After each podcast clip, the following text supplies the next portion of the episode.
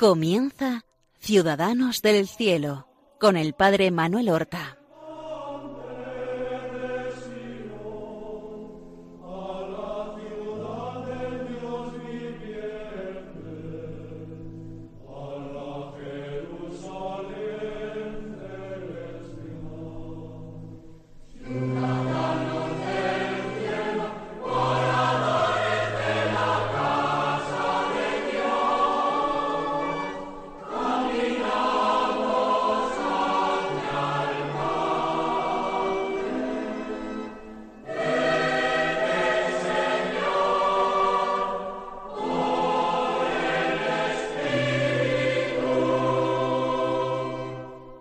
Buenos días, mis queridos oyentes, seguidores de este programa Ciudadanos del Cielo, que comenzamos con el favor de Dios en el día de hoy, en honor, en alabanza de los santos, de esas figuras luminosas que nos preceden en el servicio de Dios y en la confesión de la fe, aquellos que han llegado ya al término de su camino en la tierra y gozan ahora de la Jerusalén celeste. Estamos hablando desde hace varios programas de María de Jesús crucificado, una santa monja carmelita que nació y vivió prácticamente en la segunda mitad del siglo XIX. Ella había nacido en 1846, la víspera de la Epifanía, en un lugar de la Galilea palestina, cerca de eh, Nazaret.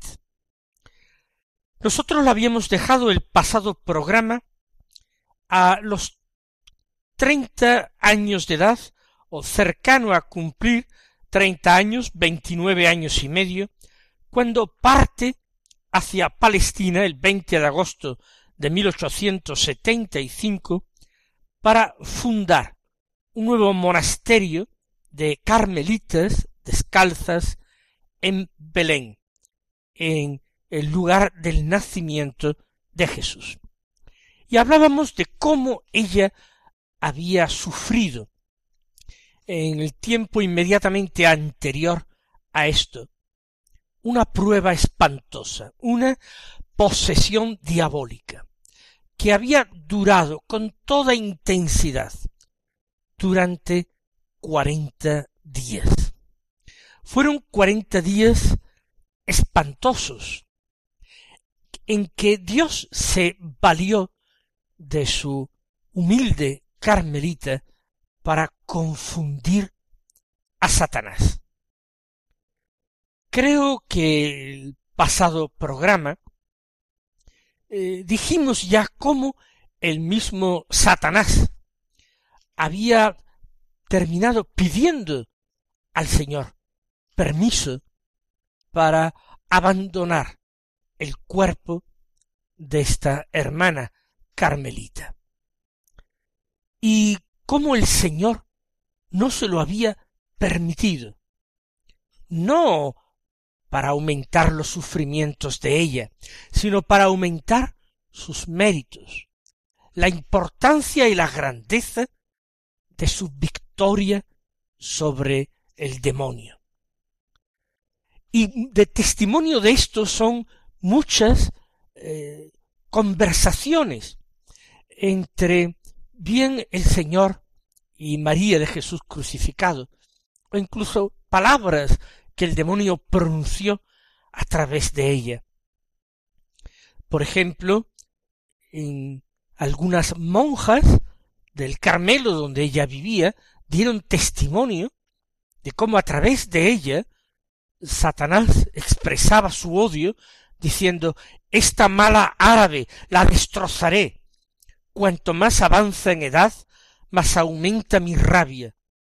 Sobre todo por culpa de estas marcas. Y se refería con esas marcas a los estigmas de la pasión del Señor que Mariam, que María de Jesús crucificado, llevaba en su cuerpo. pero su paciencia era extraordinaria.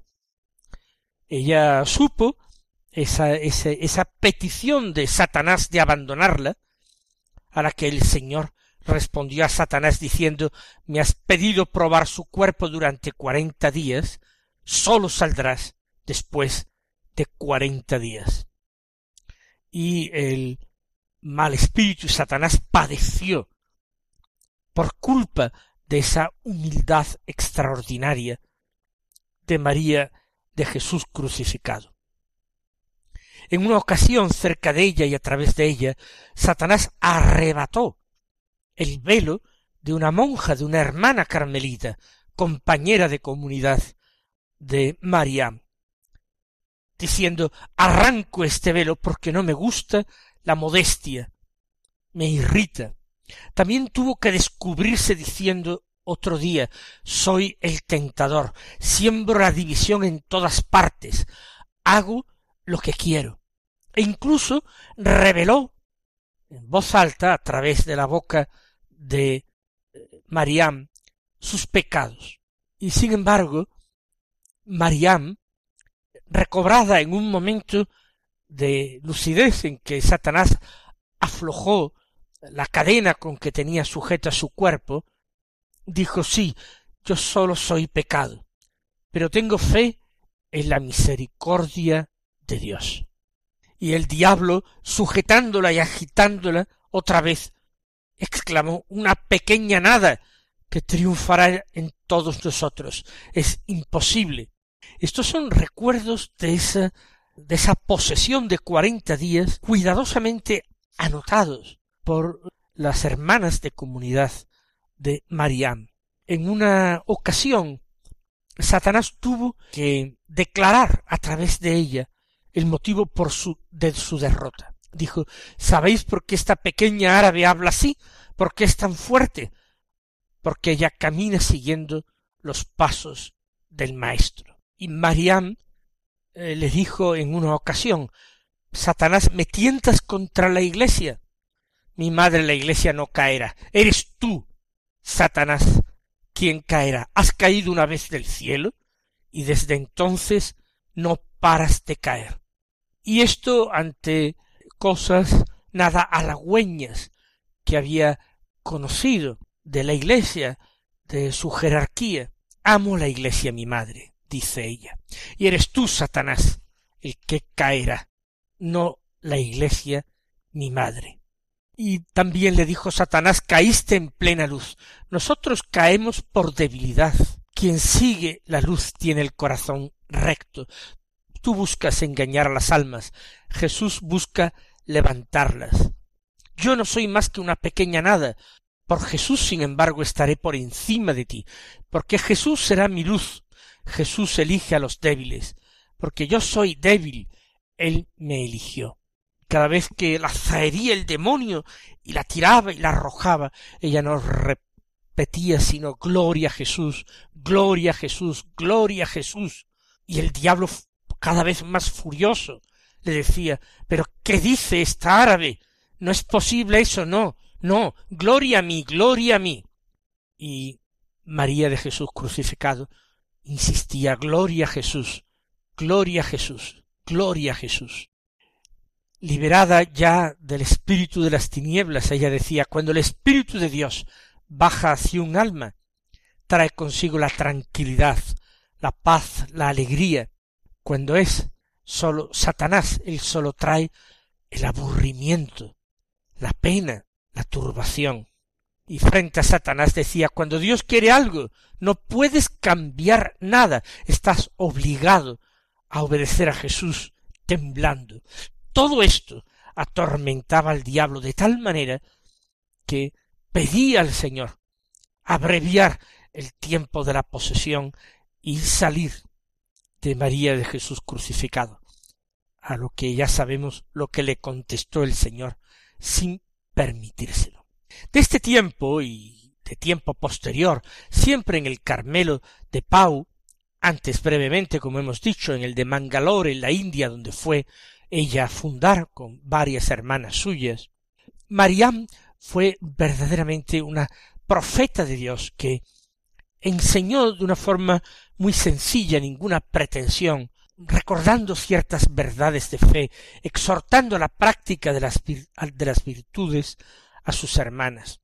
Ella, por ejemplo, habló a veces de la humildad. La humildad, dijo, no se molesta con nada, está feliz con todo. Eh, Dios le reveló a ella un pequeño gusano, una lombriz en tierra, y le dijo tú ves esta lombriz a medida que se va hundiendo está protegida pero si se deja ver se la aplasta ella decía que la humildad era esconderse para que así escondiéndose se sintiera protegida. La humildad decía lleva siempre y en todas partes al Señor en su corazón.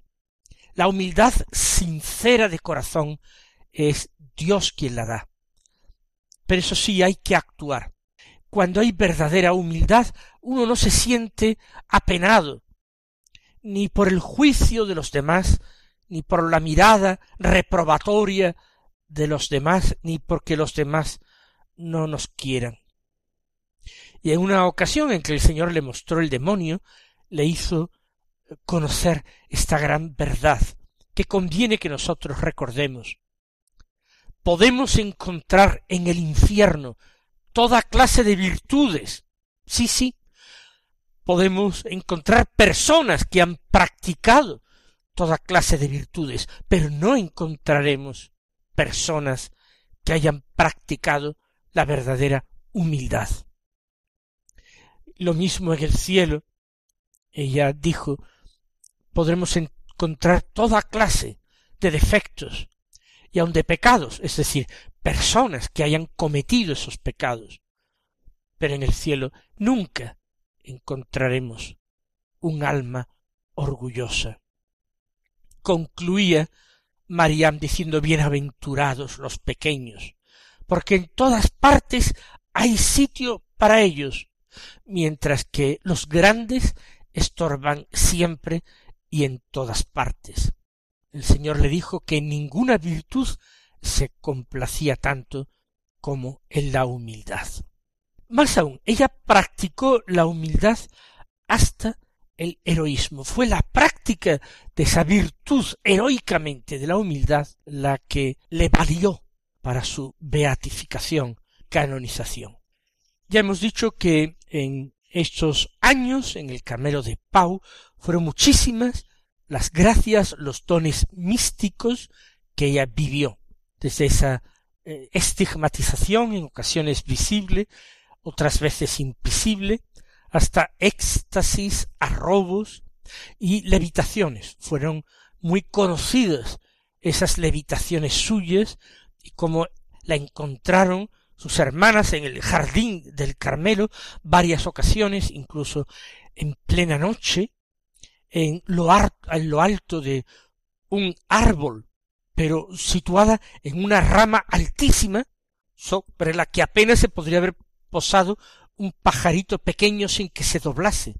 Y estaba allí situada cantando al amor de Dios, cantando las alabanzas de Jesucristo, del Cordero de Dios, como ella lo llamaba en estos cantos, a los que el Espíritu Santo la arrebataba.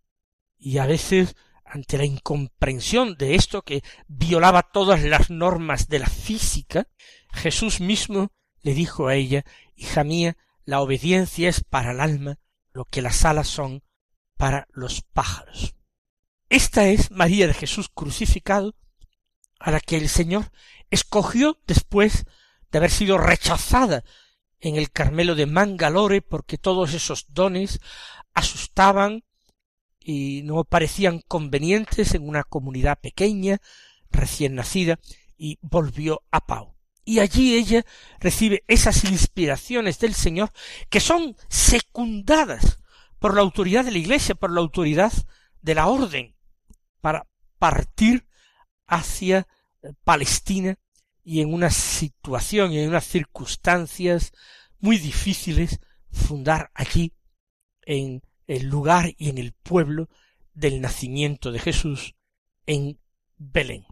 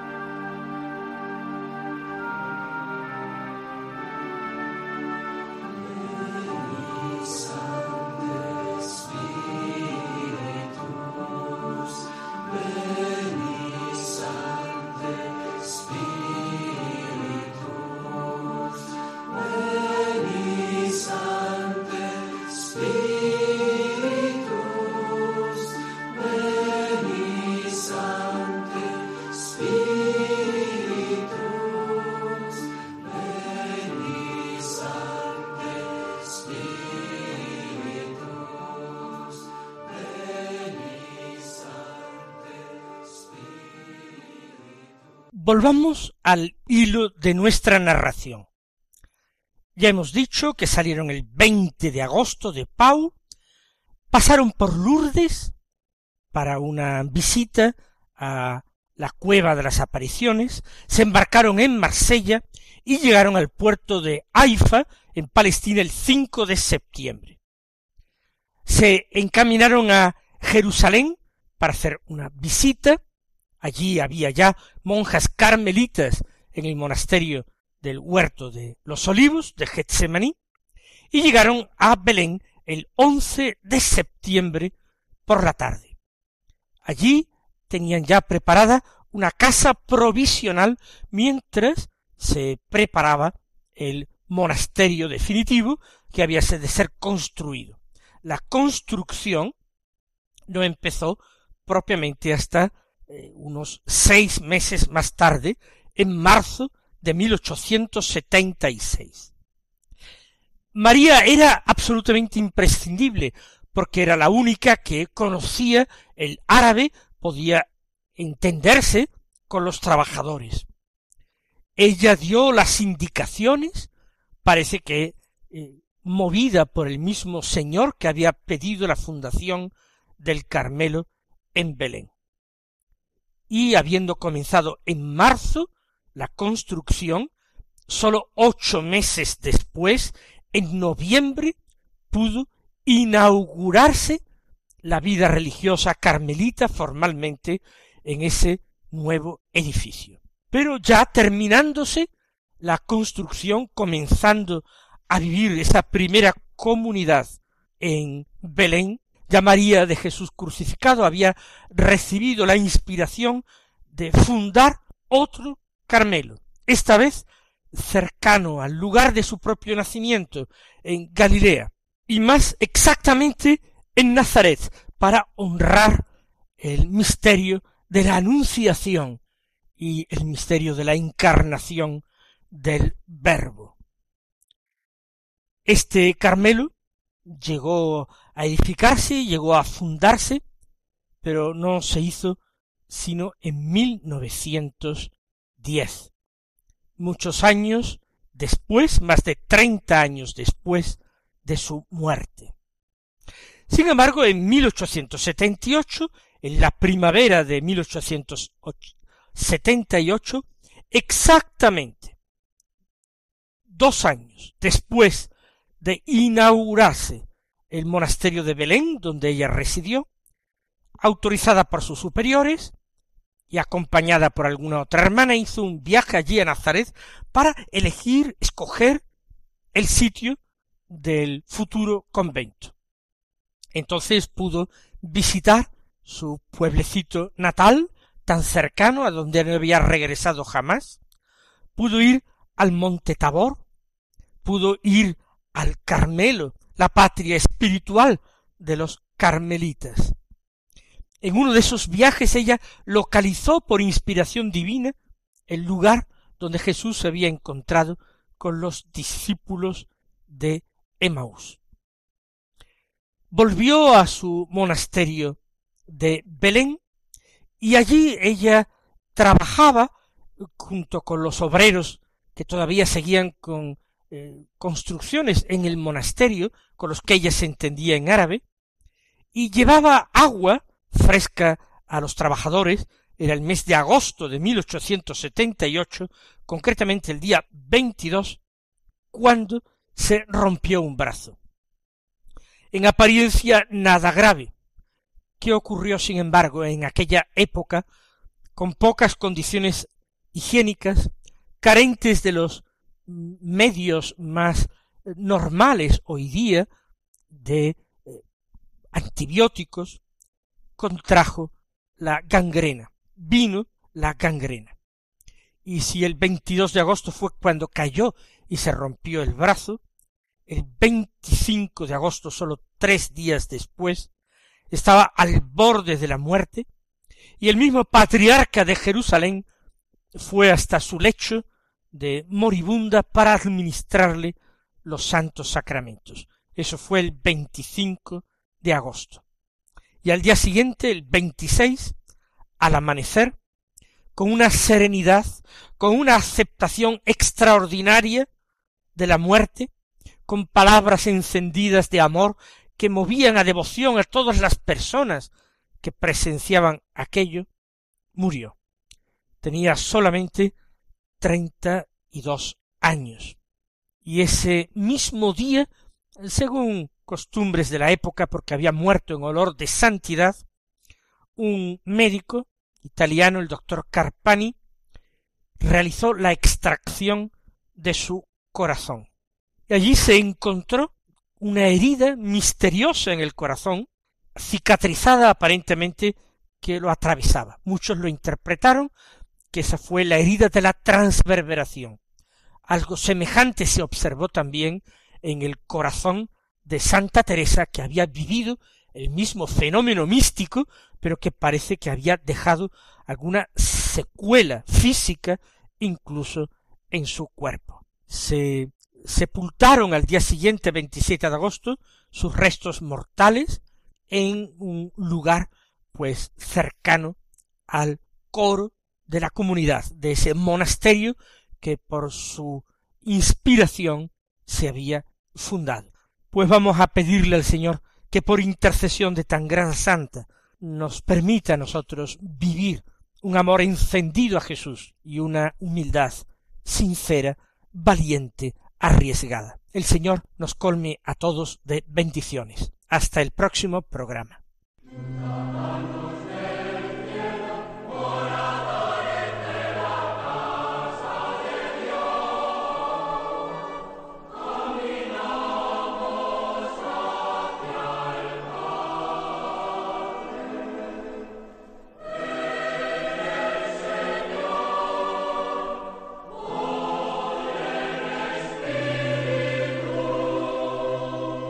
Han escuchado en Radio María Ciudadanos del Cielo con el Padre Manuel Horta.